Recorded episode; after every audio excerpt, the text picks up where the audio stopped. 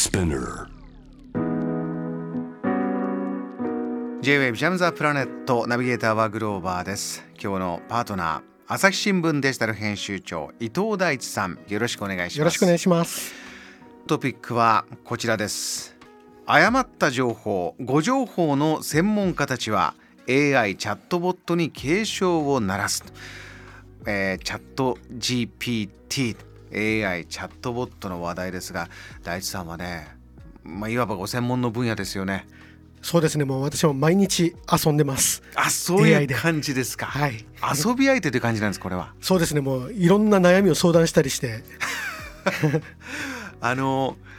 チャットだから、はい。会話として成り立つんですね。それ今えどうぞどうぞ。はいもう本当にそれらしいことを返してくるんで。でただそのそれらしいことの中にネットの寄せ集めのような不確不確実な情報も含まれていてえでもただですねこのストーリーテリングが抜群にうまいので読ませるんですよ。えあの AI、まあ、人工的な知能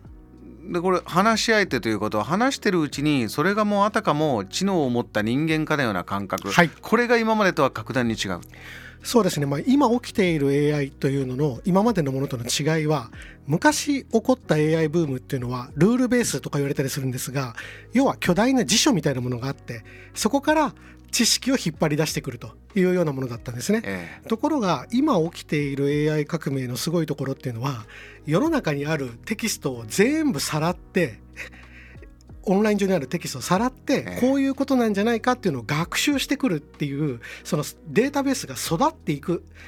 まあ、選別されて育っていくっていう過程のところにダイナミクスがあるここが大きな違いですね。伊藤さんそのあのプロセスっていうのは最近のあのインターネット社会になってからいわゆる人間がやってくることですよね。インターネット上で情報を日々集めながら、それをもとに自分の実体験じゃないけどまあなんかどっかで読んだり聞いたりしたことをこう語っていくというのは、はい。本当人間がやってることをまさに人間が検索して情報をまとめるようなことを今 AI はインターネット上の情報をくまなく探してやってくれるということでそのもうそれらしさが違うんですよね。うんあの楽しそうにお話になってますから、もちろんポジティブな面はい。っていうのもお感じになってるんでしょう、まずそのこれはポジティブだなっていうあの感じてることはどういうことなんですか、まず一つやっぱり人間の能力を拡張するっていうところですね。え。で当然人間は無限に記憶したりはできませんから、まあ、ちょうど検索エンジンができた時に知りたいことを検索したらすぐに出てくるとこれって言ってみたらこう脳の拡張というか人間の拡張ですよね。えうんこれが AI の場合は今までは調べ物だけだったのが表現する方向に拡張されてるっていう意味ではすごくポジティブだと思うんですよね。これあのご自身は朝日新聞デジタル編集長、い、ろんなね文章を、まあ、載せてますけれどもだ AI が、えー、何ですか？この書いた記事とかストーリーとかこういったものが出ていくことになるんですか？そうですね。やっぱり難しいのはただじゃあ現場で取材するっていうことは誰なのかって言ったらこれ AI じゃないんですよね。でインターネットが来ても AI が来ても変わっていないのはですね取材現場全然変わってないんですようん。う んあの結局はもちろんドローンが飛んだりそれで撮れる写真が増えましたというようなことはあるんですが現場で情報を取ってこの人はこう言いましたああ言いましたというのを聞きに行くのは誰なんですか？情報を聞いてるのは誰なんですか？というとやっぱりそれは現場の記者なんですよね。これってちょうど Amazon がどんだけ流行っても最終的に Amazon が届けてくれる。それを実現しているのは黒猫山本だったりしますよね。あ本当ですね。実はい。際に動いて,、動いてる人間。実際に最後の物理のところで動いているのは人間なんだっていうところは変わってないってところが一つまあポイントになるのかなというふうに思ってますけどね。こ。れはもう現場を知って現場でお仕事なさってる伊藤大地さんのお話なんでこういうこと聞くとねちょっと、まあ、こういう番組やってても安心はするんですが、い。でもこのヘッドライン、えー誤情報、まあ、フェイクニュースとかこういったものを専門にしてる人たちは、かなり警告警鐘を鳴らしてるんだ。これはどういうことなんでしょはい、この AI になって一番まずこれからもうすぐもう数年どころか数ヶ月で世の中変わっていくのかなと。数ヶ月ですかはい、ここから。のレベルで変わっていくと思うのはまず第一にに AI が作ったコンテンツでインターネットが埋め尽くされるんですよ。うどういうことでしょう？じゃあ例えばですよ、えーある商品を僕が売りたいとします新しい新製品を。はい。で今までだったら僕は一生懸命買ってもらうためにいろんな文章をを練ったり頭ひコピーライターの人に相談したりするわけですよ。うん。ところが今こういった AI 技術をつく使ったら売れそうな文章を何パターンか作ってくださいって言ったらあっという間に出てきちゃうわけですよね。ものの何秒で、はい、うん、そうするとじゃあそういうコンテンツでインターネット上って溢れませんか？僕がいちいち書く必要なくなるわけですよ。もう数打ち当たるでそういうことです。こう AI が教えてくれたやつをもうどんどんどんどんどんどんどんどんどんやる。バンバンやる。何パターンも作る、うん。その中で一番売れたものが勝ち残ってまたそれのの似たようなパターンを作ってっていうその繰り返しをやるわけですよね。これ今まではコピーライティングも一個一個発注してますからす。全てお金がかかるんだけど、はい、これ無料で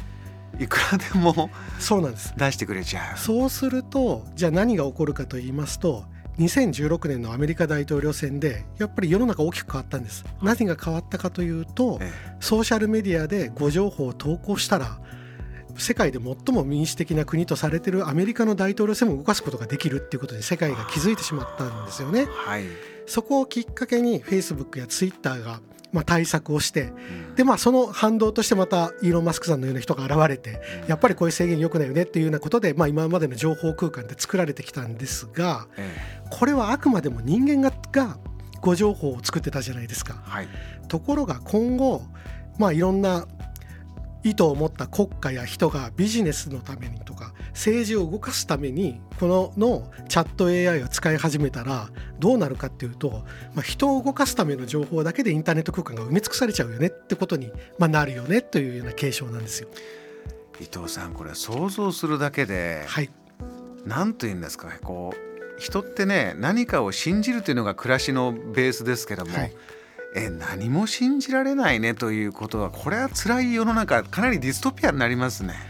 そうですね。もうその意味ではやっぱり誰が作っているのかどういう情報源なのかっていうところがより重視されるようになってくるのかなというふうに思います。インターネットはもともと誰もが発信できる道具だったので初期のユートピア的な思想ではインターネットが作るのは誰が言ったかの世界じゃないと。うん。何を言ったかが大事になる世界なんだとみんな夢を見ていたわけですよ。はい。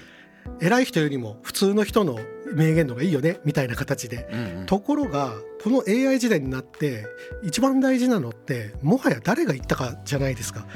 元に戻ってきた。普通の人一般の人が言ったかどうかどころか、はい。そもそも人間が言ってな言ったか言ってないかもわからないことが溢れていくわけですからは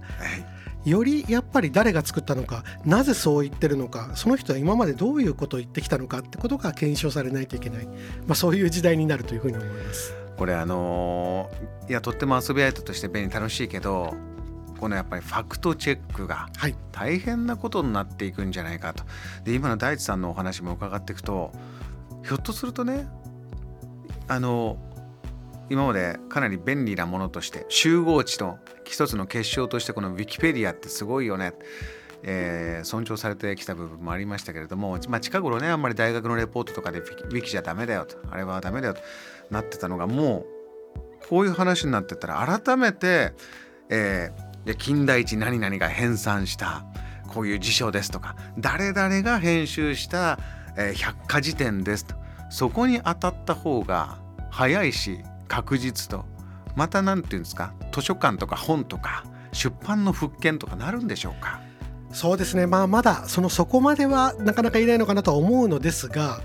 とにかくこの AI が作った情報って責任の所在がないですよね、うん。例えばこの今までの誤情報だったら誤情報を流した人は例えばツイッターをバンにさされたりするわけですよね。出されたり、ところがじゃあこれを AI が作った嘘は一体誰の責任なんですか？というともう責任の所在がつかめないのでうん。やはり誰が作った情報なのかっていうのを確認できる。それは情報を作った人の責任を問えるっていうことが、まあ、情報のトレーサビリティっていうんですかねはいこれは非常に重要になってくるのかなというふうに思います。Jam, the planet.